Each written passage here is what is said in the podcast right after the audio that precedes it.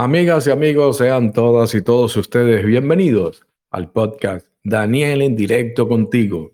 Hoy estamos realizando el podcast número 23. ¿Qué les parece? 23 programas ya. Wow.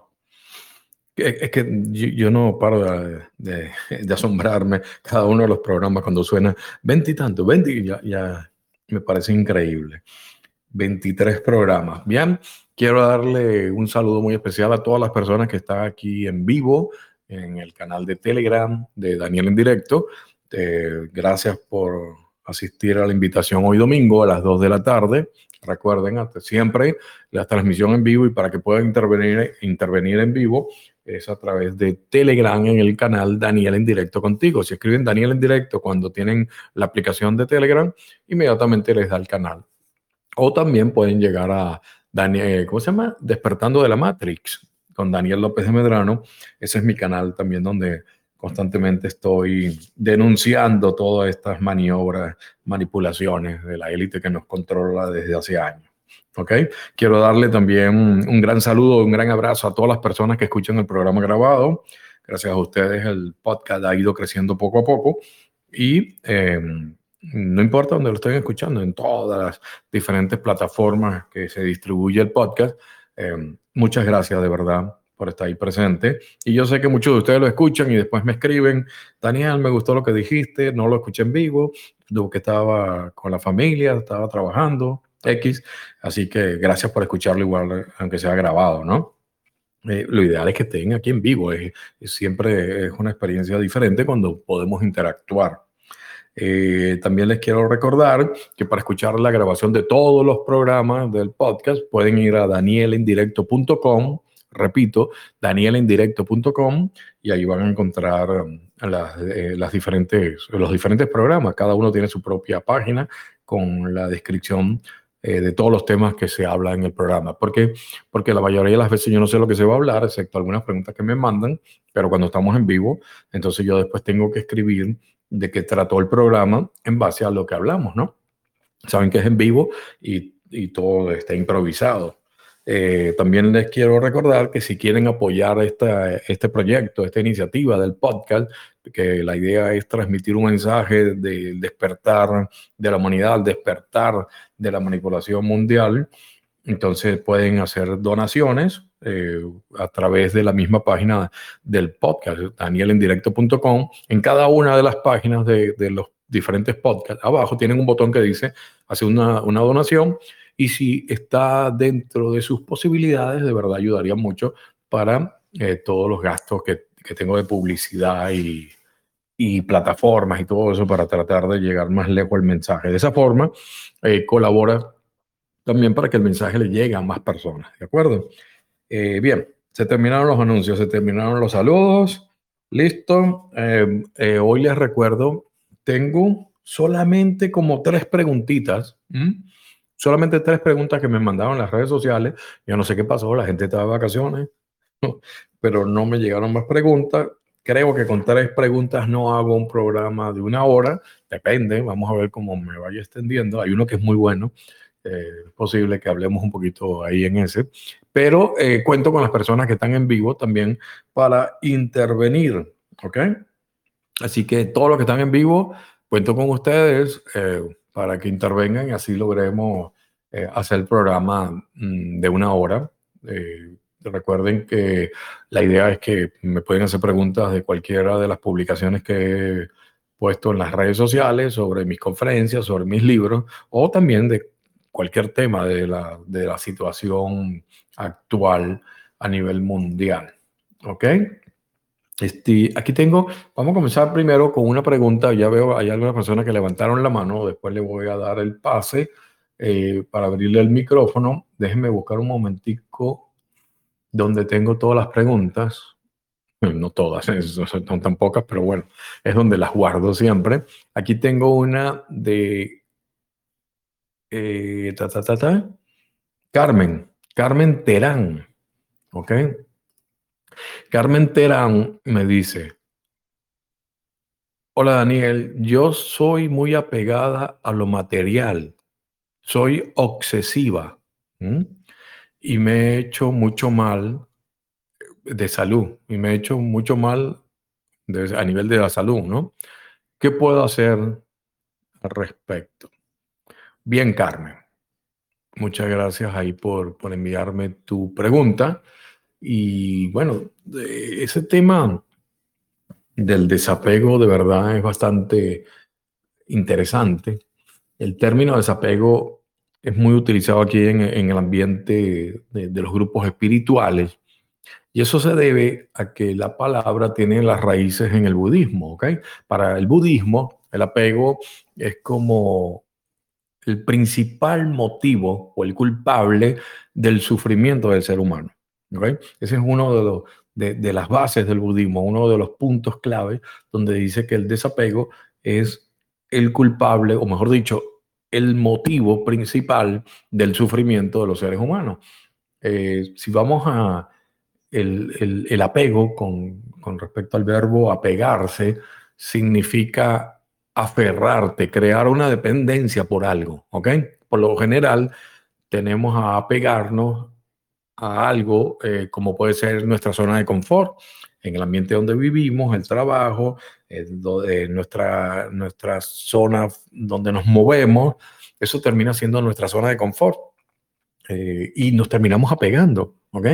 Recuerdo yo que mm, recientemente, ustedes saben que, que, yo me mudé a principio de año, eh, saben el cuento de la mudanza que está en los primeros podcasts, pero siempre eso, ay, voy a ir a una zona, voy a ir a otro lado. Ya, ya yo tenía bajo control el gimnasio donde voy todos los días, yo tenía también bajo control donde compraba, donde salía, la parte de diversión, eh, los vecinos, la zona la, conocías bien. Entonces el mudarte siempre eh, terminas uno pegándose a esa zona de confort y te cuesta hacer un cambio. Muchos de ustedes saben que, bueno, el cambio para mí fue excelente, con, con, el lago que tengo ahora de fondo, los animalitos vienen todos los días, tocan la puerta de atrás para que le dé comer los patos y las garzas, es, es, increíble, pero yo estaba pegado a la otra casa.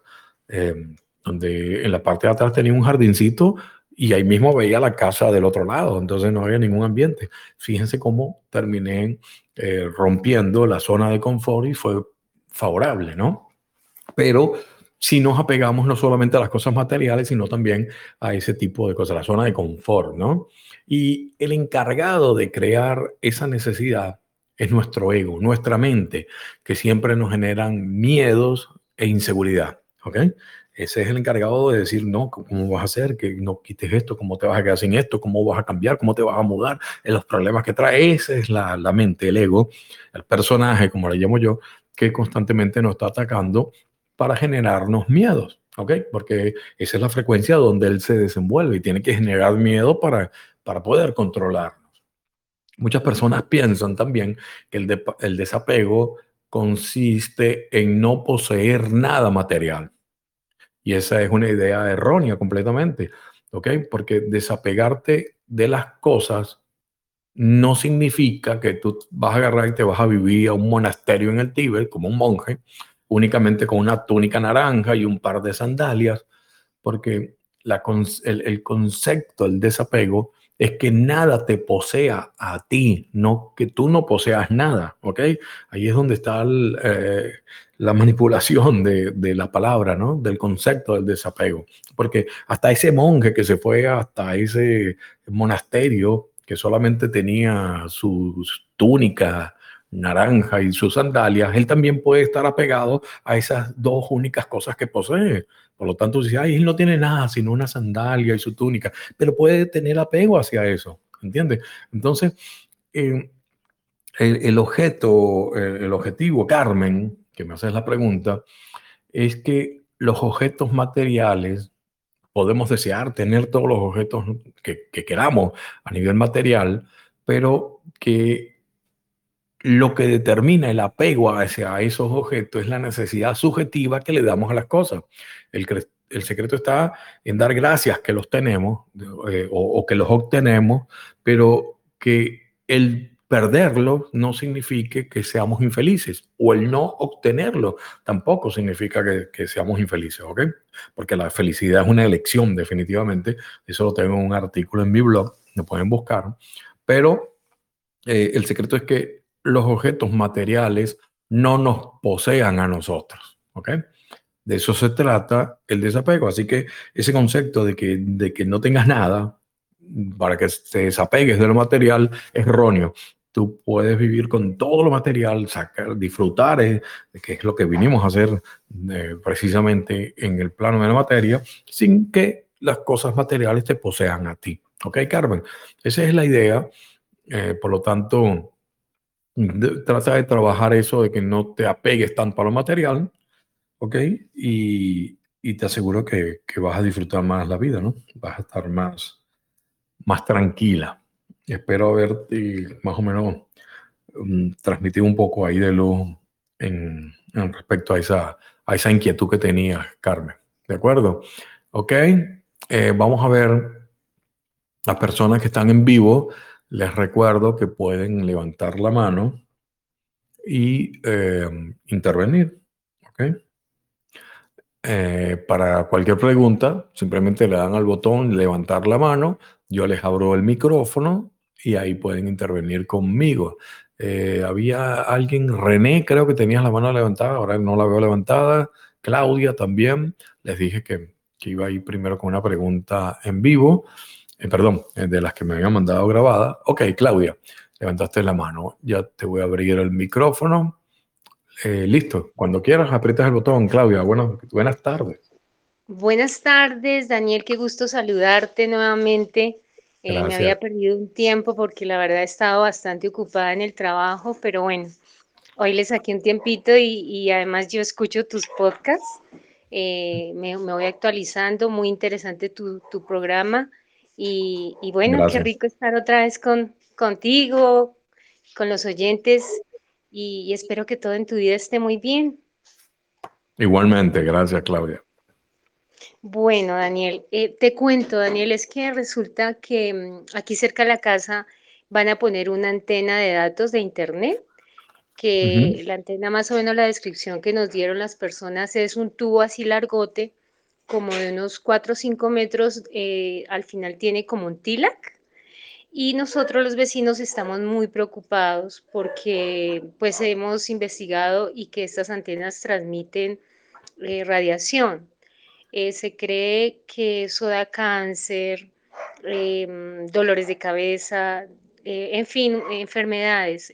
Daniel, tú nos podrías de pronto hablar sobre esas antenas y si es verdad que eso enferma, si la antena está muy, muy cerca, porque es que aquí donde yo vivo, es un centro poblado donde hay conjuntos residenciales, hay casas familiares y, lo más triste de todo es que va a estar muy cerca de mi casa. Entonces, esa, es la inquietud que, quisiéramos que nos despejaras y, sé que te van a escuchar mis vecinos porque realmente yo, yo le dije que iba a, hacerte esta pregunta, eh, que tú sabes muchísimo muchísimo al respecto. Qué bueno, muchísimas gracias Claudia ahí por la referencia a los vecinos. Saludo a los vecinos de Claudia. Vamos, contra la antena. Sí, señor. Gracias, Daniel. Gracias a ti. Feliz domingo, Claudia. Que Dios te bendiga y me saludas a tu linda familia, a tu mamita. Un abrazo. Gracias, gracias. Gracias, un abrazo. Ay, qué bueno. Ya, Claudia ya se trajo su legión aquí al programa. Bueno, eh, lo primero que te puedo decir, Claudia, lo primero, inmediatamente que me llega a la mente es tranquilidad, ¿ok? Calma. No te preocupes y evita la frecuencia del miedo, que es todo lo que genera ese tipo de información. Eso es lo primero, porque así es cuando entonces podemos fluir. Ay, me van a poner una antena aquí al lado de la casa. Ay, ¿qué voy a hacer? Voy a estar enferma, me voy a enfermarme, los dolores de cabeza y todo eso. Empiezas en una frecuencia y terminas eh, atrayendo lo que no quieres. ¿ok? Recuerda que nuestro pensamiento es donde es la semillita donde nace toda nuestra realidad inmediata. Entonces, si nuestros pensamientos, nuestras emociones eh, van hacia esa frecuencia de preocupación, vas, vas, a terminar enfermándote definitivamente. Sea verdad o sea mentira, lo de, la, lo de las antenas, terminas enfermándote. Entonces, lo primero es mantener el control. Respira profundo, varias veces, medita y fluye. ¿Ok? porque es la única forma que puedes enfrentar a, a, esa situación. Eso es lo primero, ¿ok? Y lo más importante, diría yo, ¿ok? Recuerda, mantener la calma. Ahora bien, ¿es cierto que estas antenas afectan a nuestro cuerpo? Sí, por supuesto que sí, no, no lo puedo negar de repente no a los niveles que nos dicen en muchos grupos de estos eh, de, de, teoría de la conspiración, me acuerdo que para el 2020 estaban hablando que las antenas eran las culpables de la, del pandemonio que se generó y que el bichito lo activaban a través de, de, las antenas. E, eso yo hice una investigación y les demostré que era mentira, pero mucha gente estaba preocupada y me, me preguntaron y de hecho todavía está por ahí el programa en YouTube donde habló eso de las antenas 5G y el, y el futuro del 5G. ¿Ok? Em, no podemos evitarlo, eso es el futuro, el 5G definitivamente llegó para quedarse, ya se está trabajando inclusive en, antenas en 6G eh, de sexta generación, pero em, no, no todo va a ser malo, ¿ok? Hay muchas cosas buenas dentro del 5G. No podemos encerrarnos y quedarnos así como los caballitos que tienen esas cosas, no sé cómo se llaman, así en los ojos y que solamente ven hacia, hacia adelante, ¿no? Tienes que ver también las opciones y lo que tienes alrededor. Entonces, afectan, sí afectan. ¿Por qué afectan?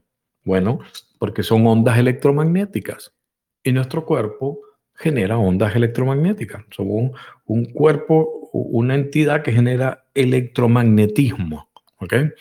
¿Y qué es el electromagnetismo? Es electric, electricidad y magnetismo. Ese es el electromagnetismo. ¿Ok? Una energía que atrae eh, por eso con, nuestro aura que, que, nos rodea tenemos un campo electromagnético, igual que el campo electromagnético de la Tierra. Entonces, cualquier interferencia dentro de esa gama de electromagnética nos, nos va haciendo daño.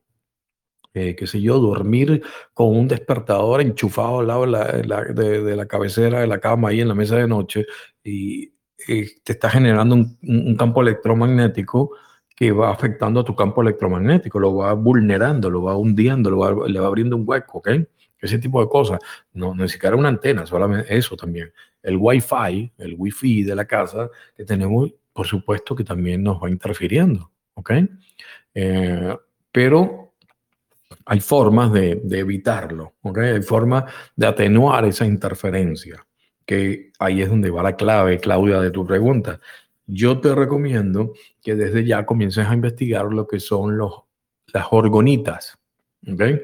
Yo estoy aquí hablando con ustedes debajo de mi computadora, aquí en todo lo que me rodea del estudio aquí que yo tengo para el podcast. Tengo muchos equipos eléctricos y electromagnéticos, pero yo tengo debajo del monitor, tengo mi orgonita. Si tuviera un video se los mostraría. Tengo mi orgonita eh, en, la, en varias partes de la casa, inclusive desde donde se genera el Wi-Fi, yo tengo una orgonita. Eso está en diferentes puntos de la casa y el orgonita es la encargada de agarrar todos esos geones malos y los transfiere a algo positivo y te, y te va captando toda esa energía electromagnética negativa. Por lo tanto, eh, yo te recomiendo que investigues los orgonitas porque inclusive hay unas muy buenas, grandes, eh, que, que, se llaman eh, tumba, tumba torres, algo así le dicen, no me acuerdo el nombre, pero es algo así como tumba torres, y son grandes, están hechas así, tú sabes, son piedras de cuarzo, diferentes tipos de piedras, metales y todo, con un, espiral en cobre que hace que, que, todo eso entre por un lado y salga eh, energía positiva. Eh, tiene toda una ciencia por el creador, pero estas tumba torres, eh, mucha gente las, las crean son grandes, y las ponen en las bases de esas torres, las, las entierran y ayuda a que el efecto de esas, de esas antenas no afecten a las casas que están alrededor. Tú puedes poner en tus casas puntos clave, orgonitas, y puedes poner la orgonita también debajo de la torre, ¿ok? Que no te veamos, porque van a creer que estás haciendo algo ahí de terrorismo. Pero em, yo, te, yo vivía en una de las casas que vivía yo aquí en, en Estados Unidos, tenía en el patio de atrás, justo atrás venía una torre de electricidad, de esos con, compresores, ¿cómo se llama esto? Los, los cables de alta tensión y los transformadores Los tenía ahí justo detrás del patio de mi casa. Yo me asomaba por una de las ventanas de los cuartos y tenía la torre ahí que, que pasaban los cables de alta tensión. Yo sé que eso afectaba, yo sé que eso no era bueno, pero eh, había, solución. Entonces yo utilicé precisamente estos tumbatorres y puse los, los orgonitas ahí en las bases de la antena. También en mi casa estuve protegiéndome con, con todo eso de las orgonitas. Te lo recomiendo, es un tema apasionante, funciona, eh, es increíble, es muy bueno. Eh, hay sitios en internet donde puedes conseguir orgonitas. de verdad que, que vale la pena que, trabajen en eso y los vecinos y todos se pongan de acuerdo y a lo mejor todos compren los tumbatorres, eso. No es que van a tumbar la torre, no es que, ah, abajo, ah". no, eso no es lo que estoy diciendo. Se llaman así porque tumban los efectos nocivos de ese tipo de torres eh, de, que generan electromagnetismo. ¿Ok? Así que ya sabes, tranquilidad, investiga orgonita, empieza a ubicar las orgonitas en tu casa y vas a disfrutar de verdad porque yo las amo y siempre están conmigo. Aquí tengo las mías, me las voy a agarrar. Una belleza. Después uno las va lavando porque tienen cuarzo adentro, piedras de cuarzo, y las cargas también con la luna si quieres, y después te lo vuelves a meter dentro de la casa para que esté ahí trabajando. Aquí está siempre enfrente mío, debajo del el monitor de la computadora. Bien, Claudia, muchísimas gracias por tu pregunta. Eh, vamos a seguir con el programa. Ya vamos a llegar a media hora, qué bien. Estamos sobreviviendo. Necesito preguntas, así que la gente que está en vivo, recuerden, le dan levantar la mano y yo les abro el micrófono para que puedan intervenir. No sé si René, que René creo que había levantado la mano, em, no la veo ahorita, para que sepas que no está activo. Bueno, continuamos. Tengo todavía otra pregunta de las que me enviaron. Entre tanto, pueden levantar la mano y después que conteste esta pregunta, podemos interactuar en vivo. Migdalia Villanueva me escribió, Daniel, ¿qué quieres decir con eso de que Dios es ágape? ¿Ok? Bien, Migdalia. Fíjate bien, eh, eso creo que lo comenté en el programa pasado, de lo de Dios es ágape. Eh, tengo un artículo en el blog que, trata todo eso, pero básicamente, Dalia, es que cuando se hace la traducción de, de, de los textos sagrados o de los Antiguos Testamentos, todos esos escritos antiguos, eh, la palabra, habían tres palabras que se relacionaban con amor y en la traducción simplemente le pusieron amor. ¿Ok? Pero en realidad son tres palabras que, si bien su base es el amor, pero tienen tres significados diferentes. ¿Ok? Y aquí es que empieza lo interesante de esto. Tenemos la primera palabra era fileo o fileo, fileo debe ser la pronunciación, y eso se refiere al amor entre amigos, ¿ok? Eh, el afecto natural, por ejemplo, también entre padre e hijo. Viene siendo un amor fraternal o filial, puede ser la palabra, por eso es filio, de filial. Em, yo, yo, tú puedes amar a tus amigos, pero es un tipo de amor diferente al que puedes tener, por ejemplo, por tu pareja. Entonces, ahí entra el otro tipo de amor que es eros, ¿ok? El amor entre pareja que casi siempre tiene entonces una connotación sexual. ¿Ok? Fíjate ya como filio, eros, y la tercera es ágape. Están relacionados con amor, pero cada uno tiene un significado diferente, ¿te fijas? En el último ágape es que es Dios, es lo que se, define como Dios. Eh, es el, el aspecto de nuestra naturaleza divina, porque todos somos ágape en el fondo, al igual que Dios. Este es el significado de cuando Jesús dijo, por ejemplo, amaos los unos a los otros. No es que nos fuéramos todos a la cama a hacer el acto sexual, no se refería a eso, eh, sino que en realidad sería, la traducción sería algo así como agapeaos los unos a los otros, ¿ok? El ágape. Ágape eh, es un amor incondicional es, un amor que, no espera nada a cambio, que no necesita ser correspondido por la otra persona y que tampoco juzga si alguien se lo merece o no, ¿ok? El amor agape es Dios. Eh, en realidad no es un sentimiento, en realidad es nuestra esencia, es la naturaleza divina de Dios, de esa energía de alta vibración. Eso es, eso es agape, eh, una vibración muy alta, ¿ok? Eh, para que les quede más claro, puede ser como cuando el apóstol Juan dice, Dios es amor, que lo hemos escuchado muchas veces, en realidad está diciendo Dios es agape. Dios es una energía de alta vibración, una frecuencia muy alta eh, en la cual nos podemos sintonizar todo y también eh, transmitirla, ¿ok? Entonces, eso, ¿cómo te llamas? se me fue el nombre, Migdalia. Eh, a eso se refiere a agape, ¿ok? Simplemente en las traducciones, los tres tipos de amor que se hablan en, en la Sagrada Escritura lo resumieron amor, amor, amor, y en realidad son tres conceptos diferentes, ¿de acuerdo? Ah, vamos a ver, espero haberte aclarado, Migdalia, tu duda sobre Agape, pero investigalo más, lee, busca, que de verdad es un tema súper apasionante. Bien, continuamos con el programa. Eh, vamos a ver las personas que están en vivo, les recuerdo, solamente hacen clic, levantan la mano. Yo veo aquí en el sistema que quieren hablar, les, les activo el, el micrófono y entonces pueden intervenir. Un segundo, estoy chequeando aquí unos mensajes. Bien. A ver si había alguna pregunta por las redes. Ok, todo bien. Un segundito para regresar aquí a la página de... donde tengo el folder de preguntas y respuestas. Después me pierdo. Ok, no hay nadie en vivo que quiera intervenir. Voy a tomar un poquito de agua.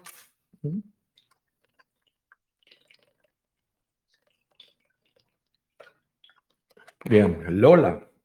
Qué bueno, Lola. Déjame activarte el micrófono. Creo que es primera vez que estás interviniendo. Eh, le das al botoncito, ya está activo el micrófono. Le das una sola vez al botón y ya se activa tu micrófono para que puedas hablar. ¿Cómo estás? Bienvenida, Lola.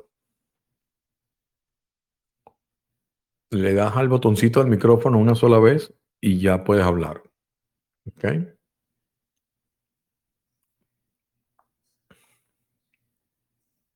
Lola, mm, el botón del micrófono solamente haces un toquecito y se activa el micrófono y entonces ahí te puedo escuchar, no te estoy escuchando por eso. ¿Ok? Eh, hola, ahora. Perfecto, lo logramos. ¡Wow! Bienvenida, Lola. Eh, gracias, buenas tardes, Daniel. Eh, hace muy poquito que te descubrí en redes y, wow. me gusta, y me gusta mucho escuchar tu podcast. Eh, hace poco em, escuché la entrevista sobre economía que hiciste. Ah, sí, qué bueno, está, muy buenísima. en ese grupo de economía que siempre estoy interviniendo. Me gustó mucho la explicación sobre la historia del dinero, muy didáctica para que yo que soy ajena al mundo económico, pues para entenderlo bien, lo entendí muy bien. Qué bueno, logré, logré la meta entonces. No te creas que yo soy un economista, ¿ok? Pero sí me gusta eh, transmitir esos conocimientos tan profundos y complicados en lenguaje simple, ¿no? Exacto, de forma fácil. Bueno, y em, estuviste hablando sobre eh, que todo esto era una guerra económica entre el sistema fiat, digamos, y el sistema, el patrón oro.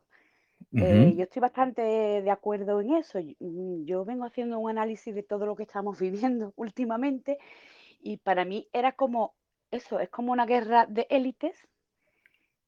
Y, o sea, estoy bastante de acuerdo contigo en eso, en, como, en, como en dos élites que quieren, que cada una quiere un, un, sistema económico distinto. Sí, un, pedazo de la torta. Claro, y ahora, claro, ahora estamos viendo como que los países BRICS con Rusia, China, etcétera, están como implementando, o parece ser, eh, como implementando un, una, nueva moneda, ¿no? Exacto, como otro sistema económico, como independizarse del, del fiat, digamos, para eh, implementar el patrón oro o eso es lo que parece que va a pasar? Bueno, más, más, que, más que independizarse del, del dinero fiat, el dinero fiat, eh, para el que nos está escuchando, es el dinero papel que usamos siempre, ¿ok? En las monedas, ese tipo es el dinero fiat, el euro, el dólar, es dinero fiat.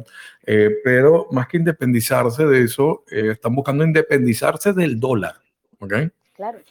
Ahí es que está la clave de, lo que, de lo que me estás comentando de la nueva moneda que quiere hacer Rusia y China. Están independizándose del dólar, ¿ok? Y eso es, eh, eso es, una, eso es algo muy importante, definitivamente, porque empieza a debilitarse lo que es el petrodólar, se llama petrodólar esa terminología porque es con lo que se hace todas las transacciones de compra y venta de petróleo. Entonces dijeron siempre va a ser con el dólar, por eso es que el dólar es tan fuerte o se hizo tan fuerte a nivel mundial porque era el la, moneda de cambio internacional. ¿okay? Por acuerdos que hizo Estados Unidos con Emiratos Árabes y todo eso para que vendieran petróleo en dólares y por eso se llama el petrodólar, que es lo que se utiliza. Al, al, ellos hacer su propia moneda, debilitan el petrodólar, debilitan al dólar y por ende debilitan al imperio de Estados Unidos. Vale, entonces mi pregunta o mi duda iría por aquí. ¿Tú cómo lo ves? ¿Qué crees que va a pasar? ¿Se va a terminar implantando esta, los, estos activos de los BRICS? Eh, eh, que están respaldados por oro y metales o iban a acabar con el dinero fiat o cómo ves tú el futuro ¿Qué, ¿Qué, va a pasar en el sistema económico? ¿Se va a implementar el nuevo sistema económico? Porque es, es, lo que yo no termino de acabar de interpretar con los movimientos que están pasando. Ok, déjame buscar, voy a buscar la bola de cristal. Ah, bueno, no, yo no, yo considero que tú entiendes de economía o algo, o sabes interpretar más o menos los movimientos. Es broma, es broma, y es broma. Dar a lo mejor un poco de un poco de luz sobre lo que yo no veo, no acabo de ver. Claro que sí, Lola, es broma. ¿eh? Ahorita que me estás conociendo ya vas a saber que, que, siempre, estoy, siempre estoy echando broma. El humor es importante, de verdad, para eso sobrevivir a este, este ambiente que tenemos mundialmente. Gracias, Lola, por tu intervención. Bienvenida. Espero que estés todos los domingos aquí, no solamente lo escuches grabado y que puedas intervenir. Y te invito también al canal de Telegram de Despertando de la Matrix que tienes. Sí, te donde... sigo, te sigo. Perfecto, Lola. Bienvenida. Gracias. Gracias. Ya, ya te respondo. Y tal Lola dice, si te está despidiendo no me va a responder, ¿no? Claro que sí, Lola. Es que siempre apago después el micrófono para evitar interferencias ahí de cuando yo te estoy hablando que se repita la voz por allá, ¿no? Bien, wow, qué, buena pregunta sobre eh, la economía. Eh, claro, no soy un economista, no estudié economía, nada, pero sí analizo muy bien todas las piezas que se van moviendo siempre y cuando teniendo en base eh, el concepto principal de que hay una élite que nos controla y que se dividieron en dos, ¿ok? Eso lo dije ya hace años, en la de, expliqué lo que había pasado, los Illuminati se dividieron en dos, entonces tenía el grupo de los más malos y los menos malos, que es como lo denominé yo. Eh, y esa guerra interna es la que estamos viendo a nivel de, de, todo lo que es la economía, inclusive lo que pasó con el pandemonio y todo eso está involucrado, que lo he comentado muchas veces, ¿no? Eh, podemos decir, la otra vez me preguntaba a una persona eh, por las redes, Daniel, ¿tú crees que ya eh, va a venir la tercera guerra mundial? Y yo me puse a pensar y reflexionar y digo yo, ¿será que ya estamos en la tercera guerra mundial? ¿Será que, que esta tercera guerra mundial no es una guerra convencional y viene siendo una guerra económica? Porque de verdad está afectando a todo el mundo la, recesión, la inflación y todo eso que, que, se nos viene encima con ese gran caos económico, como, como le dije yo, el, apocalipsis económico de las tres burbujas que van a estallar, según mi teoría. Entonces, eh, podemos estar hablando que de verdad estamos en la tercera guerra mundial y es una guerra económica. Así es que puede ser que no es lo que estábamos esperando, ¿no? ¿Quién sabe? Bien, tú me preguntas, Lola, ¿qué va a pasar? Bueno, lo que yo creo eh, es que eh, tienes que evaluar dos cosas, ¿no? Está el bando que apoya regresar al patrón oro, que era imprimir dinero eh, en base a fondos que tengas en, dólares, perdón, en oro, como era antes, y está el otro bando que no quiere regresar al patrón oro porque sabe que los limita, que fueron los creadores del dinero es deuda, que es con lo que se imprime el dinero actualmente, pero saben que eso colapsó. Entonces uno está jugando al colapso total con diferentes excusas que se están generando, sea eh, el bichito, sea las supuestas guerras, todo esto. O sea, supuesta guerra digo porque nos fueron generadas de la nada. O sea, eso, eso era parte de un plan. Entonces, eh, ellos crean todo ese caos como para que todo colapse y lleguemos al, nivel más bajo de económico a nivel mundial y diga, ok, vamos a salvarlos. Y ellos fueron los que crearon todo. Los vamos a salvar y vamos a hacer un nuevo sistema económico y ese es el paradigma económico que va a cambiar. Por el otro lado tenemos los que quieren regresar al patrón oro para andar todo, mover todo esto de nuevo. Em, ¿Qué va a pasar? Depende de quién gane las elecciones próximas en Estados Unidos. Yo lo dije ya antes, en, hace dos años, que las piezas se iban a mover si ganaba el más malo, que es el que ganó, y no el menos malo. Y entonces ya estamos viendo lo, que está ocurriendo, que era lo, lo que yo comentaba que podía ocurrir y no es nada comparado con lo que viene, pero esa agenda se va a profundizar más si logran tener el control del imperio en las próximas elecciones. Entonces, empezamos ahorita, inclusive ahorita en diciembre aquí en Estados Unidos, con las elecciones de, Senado, del Senado y de gobernadores. Ahí va a haber un, si se logra un cambio y se balance, eh, un balance de los poderes, entonces ya va a empezar a complicarse los planes, ¿ok? Entonces, depende hacia dónde va, es depende de quién agarra el control del imperio, ¿ok? Eh, si lo agarra el bando de los menos malos o sigue estando el bando de los más malos. Ahí depende si, si se logra eh, ese, ese cambio. Pero fíjate que hay mucha confusión y es posiblemente por donde te enredas, eh, Lola, perdón, porque los dos te están hablando de cierta forma de un reseteo económico. El bando de, de, de los que quieren regresar al patrón oro te habla de un reset, un reseteo, un, cambio del sistema económico para regresar al patrón oro. Mientras que los otros te están hablando de un reset también, de un reseteo del sistema, pero es como para que todo colapse y empecemos de cero. Mira, aquí no ha pasado nada, nadie se equivocó y empezamos de nuevo con un nuevo sistema. Entonces, los dos te están hablando y cuando tú lees por ahí un artículo, no, que el reseteo del sistema, no, que el nuevo sistema económico, no sabes de cuál te están hablando si no manejas bien la información. No sabes si es de los buenos o de los malos, mejor dicho, de los más malos o los menos malos, porque aquí no hay bueno, pero eh, es eso, porque los dos te están hablando de un cambio del sistema económico. Entonces, ¿Qué va a pasar? Bueno, el dinero fiat, el dinero papel, el dinero moneda, yo lo he repetido muchas veces, eso eh, es definitivamente yo estoy convencido que va a desaparecer. En un futuro inmediato no va a existir papel, dinero, papel de, dinero en papel ni en moneda. Todo va a ser a través de las criptomonedas y todo va a ser a través del blockchain. ¿ok? Eso es el futuro, señores.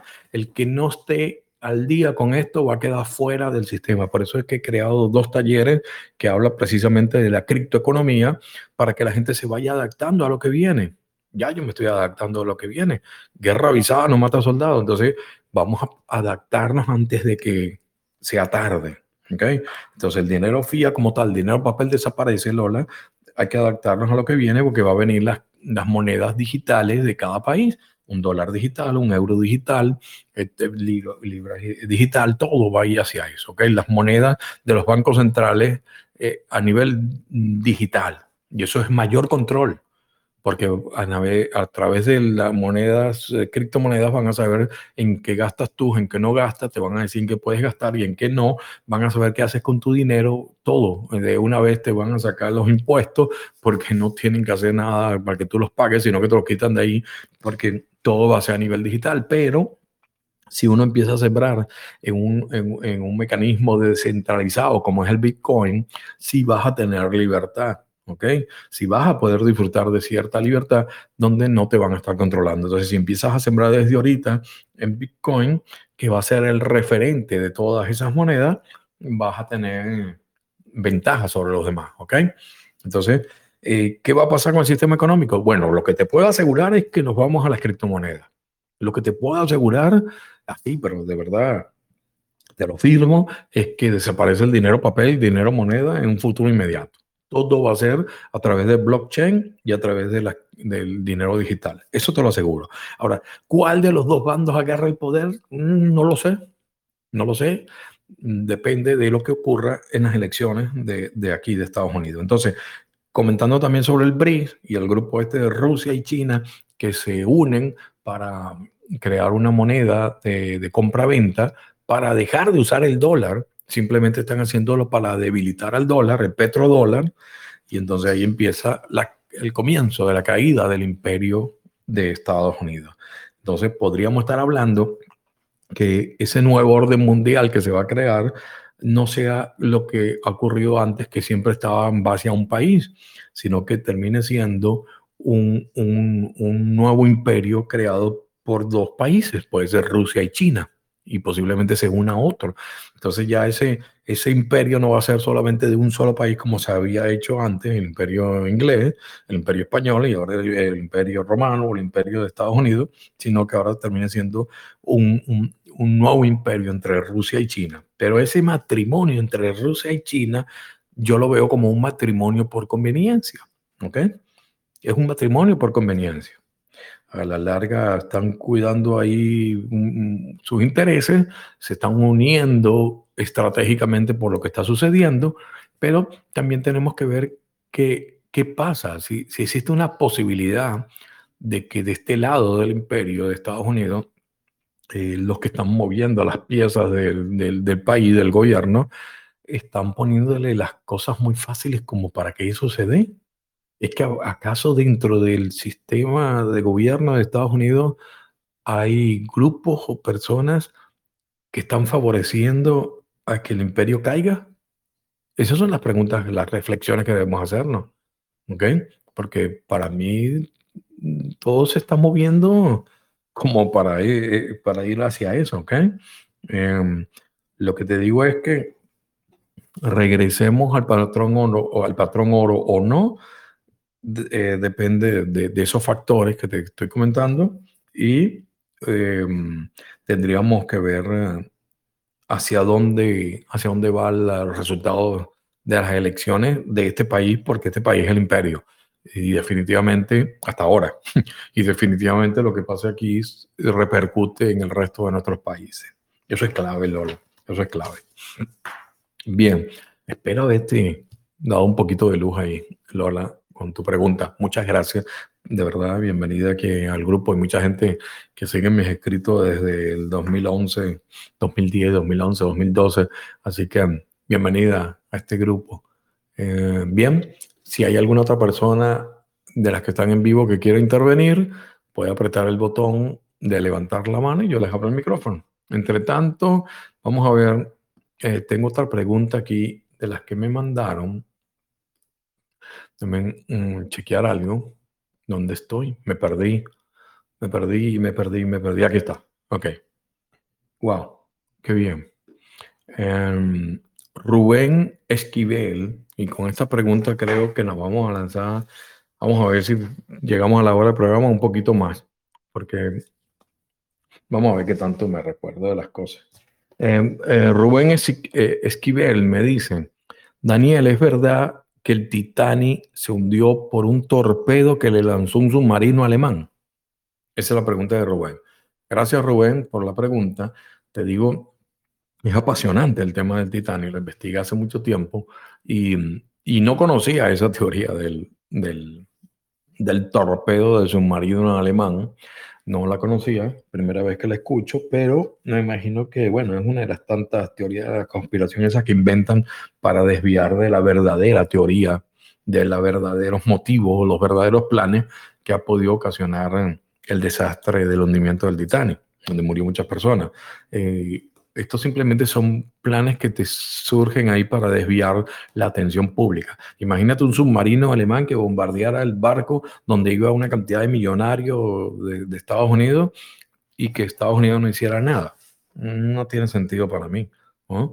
Eh, de verdad que eso era un acto de guerra matando inocentes que ni siquiera eran barco militar. Entonces, no, podrán eh, decir muchas cosas, lo que quieran y, y, fundamentar esa teoría, pero no tiene sentido lógico. A veces no, no podemos olvidarnos el sentido común y la lógica.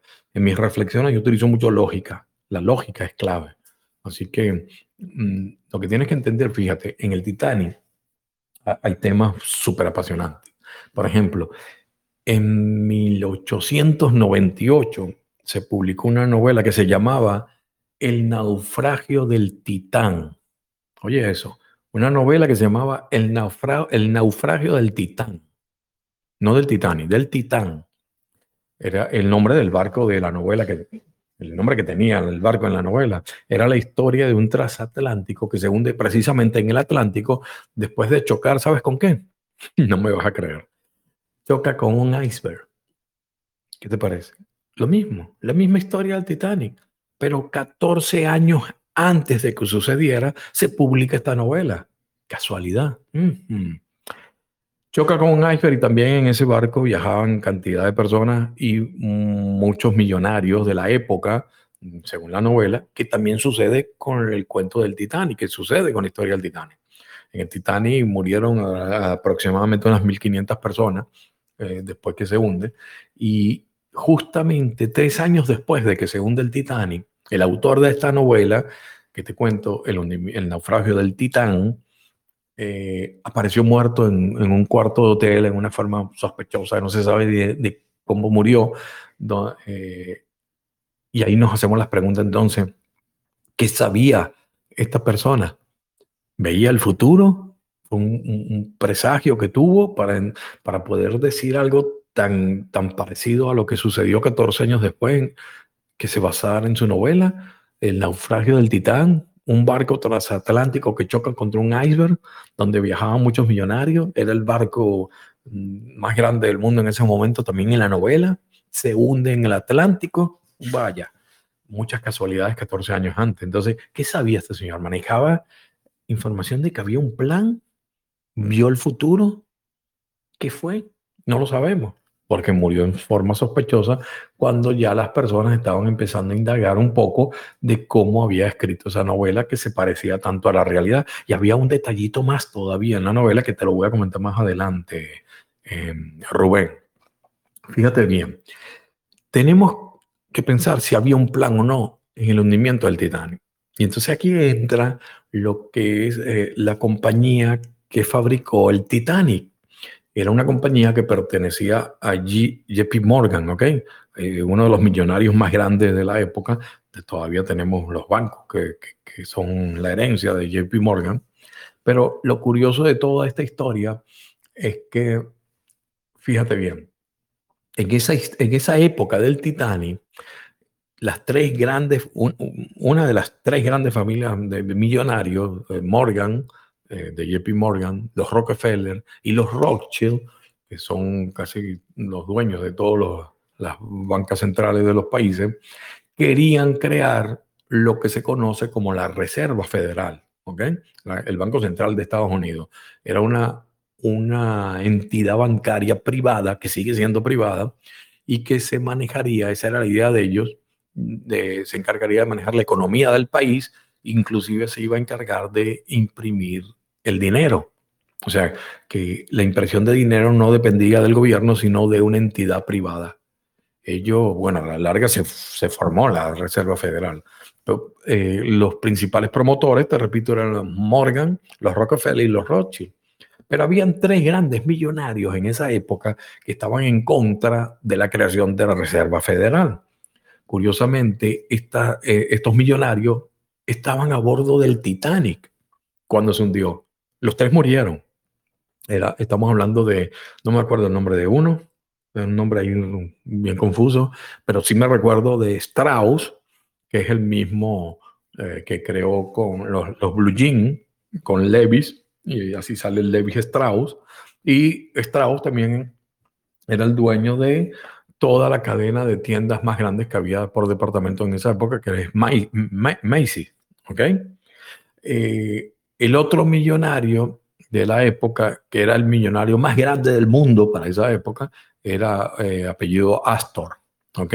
Y me recuerdo por el, nombre de los cigarrillos. Él era el dueño nada más y nada menos que del edificio del Empire State. ¿Ok? Entonces imagínate, estos tres, el que no me acuerdo el nombre, el Strauss y Astor, estaban en contra de crear la Reserva Federal y tenían mucho poder y de verdad le estaba haciendo mucho ruido a Morgan, a Rockefeller y a los Rothschild para formar la Reserva. Pero curiosamente, los tres fueron invitados, viajaban en el crucero, en el barco transatlántico del Titanic y los tres murieron en el desastre del Titanic. Eh, fíjate bien, eh, lo curioso de todo esto es que mueren en un mismo incidente tres personas que estaban en contra de la creación de la Reserva Federal. Y tres años, no, perdón, unos meses después del hundimiento del Titanic, logran entonces estas tres familias crear la Reserva Federal que tenemos hasta estos días. Lograron que el presidente de la época, no me acuerdo quién era, eh, firmara la aprobación para crear la Reserva Federal y es la que controla estos bancos centrales, es la que nos tienen controlado a toda la población a nivel mundial. ¿ok? Ahí todavía estamos sufriendo de esa decisión. Pero fíjate bien, justo semanas antes de que saliera el Titanic, muchas familias influyentes, amigas de los Morgan, de JP Morgan, cancelaron el viaje semana, una semana antes de salir el barco. Curiosamente, como unas 20, 30 familias, no recuerdo, cancelaron el viaje. Lo pagaron y todo, pero no, no, no vamos a ir. Bueno, todavía nos quedaba que el mismo JP Morgan iba a viajar en el Titanic. Y horas antes de que saliera el Titanic, canceló el viaje diciendo que estaba enfermo. ¿Será que sabían algo? ¿Será que manejaban algo que no manejamos todos? Pero definitivamente no se montaron. Los otros sí fueron y murieron los tres que estaban haciendo la guerra en contra de la Reserva Federal. Curioso, ¿no? Entonces, fíjate, lo, lo que vemos ahí en la historia del Titanic, eh, se pegó con el iceberg, se raspó por un lado, se empezó a hundir, pero también después del accidente tenemos muchos detalles claves, muchos detalles que llaman la atención. Por ejemplo, el Titanic tenía, menos botes salvavidas perdón, menos botes salvavidas de lo que requería en realidad. O sea que a la hora de un desastre, no, los botes no se iban a dar abasto para montar todos los pasajeros. Y ese es el detalle que, que, dejé para guardártelo más tarde, que era lo mismo sucedía en la novela esa de, de, de 1898, El naufragio del Titán. Uno de, una de las cosas que sucedió en el desastre es que no habían suficientes botes salvavidas. Lo mismo que ocurre con el Titanic 14 años después. ¿Mm? Otra curiosidad, ¿qué te parece? La casualidad no existe, amigo.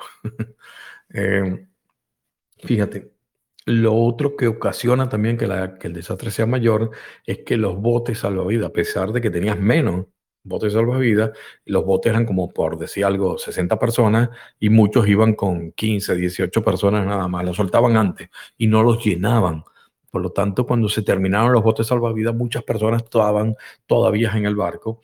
Algunos se lanzaban al agua para tratar de nadar y alcanzar los botes salvavidas, pero de verdad estuvieron dando la orden de lanzar los, botes salvavidas eh, sin la máxima capacidad. Se hubieran salvado muchísimas más personas. Eh, la otra cosa, el barco que estaba más cercano al Titanic cuando, cuando se está hundiendo, el operador le dio por apagar la radio. Estaba apagada la radio, nadie escuchó las llamadas de auxilio del Titanic. Porque el operador, por casualidad, apagó la radio y no lo escucharon. Cuando se dieron cuenta, bueno, ya, ya cuando llegaron en la, tarde, ya había muerto muchas personas, ¿no? De hecho, ya el barco se había partido por la mitad por el peso donde le estaba entrando el agua en la parte de adelante se, se, raja por la mitad y se hunde las dos partes. Y en ese hundimiento se jala muchas personas que estaban tratando de nadar con aquellas aguas heladas, los que no se habían muerto congelados. O sea, estaba hecho todo como para que de verdad murieran más personas de lo que han podido morir. Eh, los otros barcos que estaban un poquito más lejos no entendieron las señales de luces que mandó el Titanic, no entendían que era una llamada de auxilio, imagínate eso. También hizo que llegaran tarde para ayudarlos. Entonces, eh, uniendo todo esto, te das cuenta, Rubén, como de verdad el Titanic hay una historia oculta muy grande y tiene que ver precisamente con lo que estamos hablando siempre, la parte de economía, ¿no?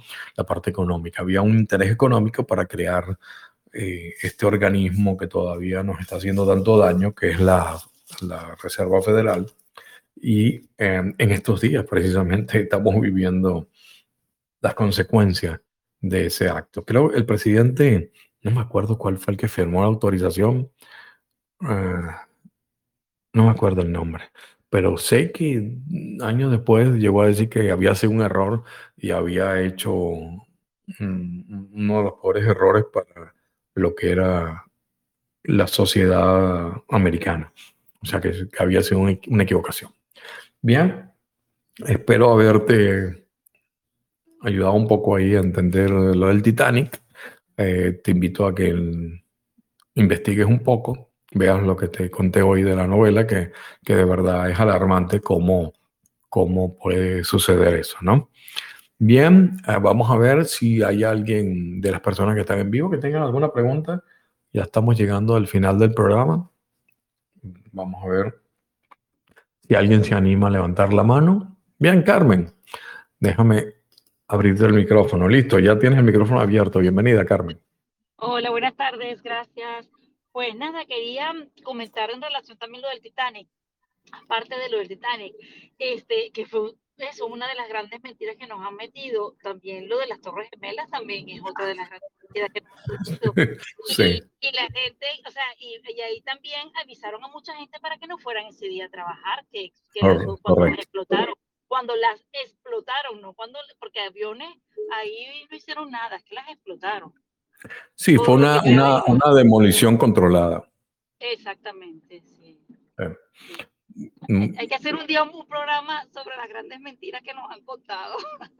Sí, bueno, entonces yo, mejor hacemos un programa de las verdades que nos han contado y eso durará como 10 minutos. Sí, es verdad.